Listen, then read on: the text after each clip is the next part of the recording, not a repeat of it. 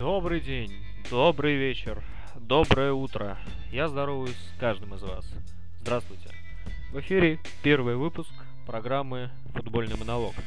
И сегодня мы поговорим об итогах первого тура Сугас чемпионата России, который сегодня завершился. Он завершился сегодня двумя матчами, где в Екатеринбурге играли московский ЦСКА и Екатеринбургский Урал, и в Краснодаре игрой Краснодар-Зенит. Я хотел бы с вами поговорить не только об этих играх, но и о общем настроении этого чемпионата и первом туре, первых шести играх, которые уже завершились к сегодняшнему дню, и э, команды уже заняли соответствующие места в турнирной таблице. Первый день, он был довольно хорошим, он был довольно миролюбивым, в том плане, что командам не удалось добиться победы, и они очень много забивали. Команды очень много забивали, и э, большинство матчей в этом туре завершилось боевой ничьей 2-2. Такие как Урал ЦСКА, Динамо Волга, Анжел Локомотив. Команды не захотели уступать друг другу, и, по всей видимости, команды решили бороться за Еврокубки, за медали, за престиж, за, за Баблинское, за болельщиков, в конце концов. И команды решили порадовать нас забитыми мячами. Точнее, их авторы. Мне очень понравилась игра некоторых футболистов, и я хотел бы их отметить. Во-первых, это Марината Гильерми, голкипер Локомотива, взявший 11-метровый удар у Самуэля Тоо. Капитан против капитана, капитан Анжи против капитана Локомотива. И капитан Локомотива Марината Гильерми оказался впереди, оказался лучше капитана Анжи. Я хотел бы отметить Сергея Пашевлюка, который своими кроссами по флангу заставлял оборону Крыльев Советов отходить назад, и именно он отдал голевую передачу, когда Спартак забивал первый гол. Когда Тина Коста, новичок Спартака, открыл счет. Я хотел бы отметить также защитника Локомотива Рената Инбаева, который прекрасными действиями на своем фланге мешал защитникам Анжи противодействовать, и который по жаре, по 30-градусной жаре в Каспийске на Анжи-арене свел действия своих визави к нулю. Это даже несмотря на то, что у Анжи отсутствовали крайние защитники. Из-за травм основные это Алексей Ещенко и Юрий Жирков. Также мне хотелось бы отметить футболистов, которые забивали голы. Мне хотелось бы отметить игроков Ростова Артема Дюба, который своими двумя мячами передал привет московскому Спартаку, который отдал его в аренду в этом сезоне. А также мне хотелось бы отметить футболиста ЦСКА Ахмеда Мусу, который забил первый мяч за свою команду в этом сезоне. И также мне хотелось бы отметить новичка ЦСКА Стивена Цубера, который дебютировал в матче с Уралом и сыграл свой первый матч в чемпионате России. И ну, даже несмотря на то, что он невольно оказался участником голевой атаки Урала, когда Урал сравнял счет в матче с ЦСКА, тем не менее он сыграл довольно неплохо. Также мне понравились атакующие взаимодействия тройки Анжи впереди. Это Самюэль То, Виллиан, а также Лосина Трауре, который присоединился к ним во втором тайме заменив Алексея Ионова, еще одного новичка Анжи, который не очень хорошо действовал впереди. Мне также понравилось атакующие действия Спартака. Юра Мавсисян э, очень хорошо смотрелся впереди, а также Тина Коста, которого Валерий Карпин решил использовать в качестве разрушителя. Также мне понравилась идея с позиции Дениса Глушакова в качестве либера, и который был в качестве центрального защитника задействован и опускался из своей опорной зоны полузащиты вниз, освобождая простор для фланговых хавбеков. Сергея Паршевляка, чье подключение как раз привело к забитому мячу. А также мне безумно жаль было Сергея Бразгалова, который вынужден был покинуть поле после повреждения. В общем, первый тур мне понравился. Первый тур имел многих героев, даже таких незаметных, как Георгий Пеев и Замкара, который забил два мяча с 11-метровой отметки. Мне также понравилась игра команды Урал, команда дебютант российской футбольной премьер-лиги, бывший Уралмаш, который своими, своей борьбой, своей страстью ввел ступор действующего чемпиона России московский ЦСКА.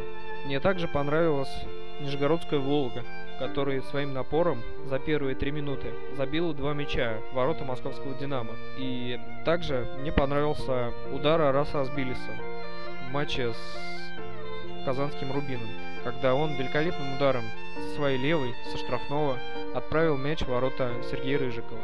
Мне также понравились суперские сейвы Александра Белинова в этом матче. Капитан Кубани еще раз доказал, что он весьма хороший вратарь. Также мне безумно понравилась скорострельность в этом туре. Именно скорострельность, что команды выстреливали дуплетом. Такие как Нижегородская Волга, названная мной, Московская Динамо, ответившая на два мяча, Нижегородской Волги своими двумя мячами. Это возвращение Андрея Воронина Алана Касаева, который дебютировал за московской Динамо в этом туре. Также мне понравилось... Мне понравились новички Анжи. Игорь Денисов, который перешел в этом сезоне из Санкт-Петербургского «Зенита». Жалко, что не удалось увидеть Александра Кокорина, но не сомневаюсь, что мы увидим его вслед. Вообще в этом туре была очень высокая результативность, как я уже выше сказал среднем 3 мяча за игру. И команды очень радовались началу нового сезона. В этом туре было все. Были пенальти, было очень много пенальти. Были драматичные развязки, такие как в матче Ростов-Тонь. Ростов-Тонь. Такие как в матче Анжи Локомотив, когда Самуэль Тонь забил пенальти в конце матча, который вызывает еще многие вопросы у футбольных экспертов и болельщиков. И дискуссии ведутся до сих пор в Рунете. Также это антураж, это новое оформление. Я смотрел эти матчи в прямом эфире на канале НТВ+, и мне понравилось новое оформление матчей, новая графика, новые представления составов команд.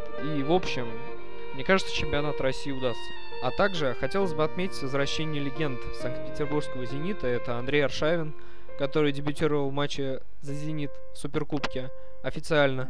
Я, конечно, не беру в расчет объединенный турнир, где Санкт-Петербургский «Зенит» и Московский «Спартак» играли с киевским «Динамо» и с донецким «Шахтером». Вот именно что дебют, вот он очень важен для игрока, и как он себя покажет, и что он будет делать непосредственно.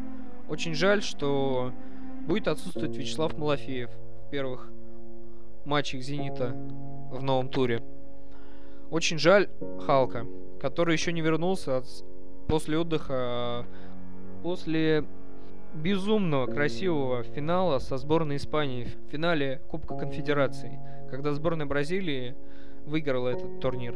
Меня повеселила также история о интересе Луиса Филиппа Скалари, главного тренера сборной Бразилии, к Рафаэлю Кариоке, полузащитнику Спартака. Не повеселило не в том плане, что Кариока плохой футболист, нет, он хороший футболист и украшает среднюю линию Спартака, но факт фактом, что он звонил, что Скалари звонил Валерию Карпину и интересовался на его счет, как он, что он, как он играет, также еще очень важен тренерский дебют. Тренерский дебют очень опытных специалистов, на первый взгляд, таких как Юрий Красножан и Леонид Кучук, которые дебютировали в отечественном чемпионате с Териком и Локомотивом соответственно. Пусть это был разный дебют, но, тем не менее, этот дебют состоялся. Также мне понравилась новость о том, что Андрей Дикань, который отметил недавно свой день рождения, ему предложили должность играющего тренера в составе московского «Спартака». Это очень-очень классный шаг. Также следует отметить, что тренер крыльев Советов Гаджи Муслимович Гаджиев играет свой очередной сезон. Это гуру отечественного тренерского цеха, который очень дополняет наш чемпионат, как мне кажется. Также, мне кажется, украсит отечественный чемпионат приход нового помощника Гуса Хидинга, главного тренера Анжи. Это Рене Меллинстона, который помогал великому сэру Алексу Фергюсону в Манчестер Юнайтед. Предварительный расклад сил на второй тур, что во втором туре будет битва. Это будет битва Динамо с Анжи. Это будет суперский матч, а также будет проверка на прочность Урала, который у себя дома примет московский Спартак. Также очень-очень-очень-очень будет все классно, как мне кажется. И, ах да, лидеры бомбардирской гонки сейчас это Артем Дзюба, забивший дважды, и Георгий Пеев, также забивший дважды. Дзюба находится на первом месте, так как, так как один мяч с игры у него все-таки, а второй с 11 метров. И Георгий Пеев, у которого два мяча с 11 метров. И, в общем-то, и все, что я хотел вам сказать. Это необычный выпуск футбольного монолога. Ну, он первый. Мне хотелось очень много сказать об этом. И я хотел пожелать всем удачи. Берегите себя и смотрите футбол. Всем пока.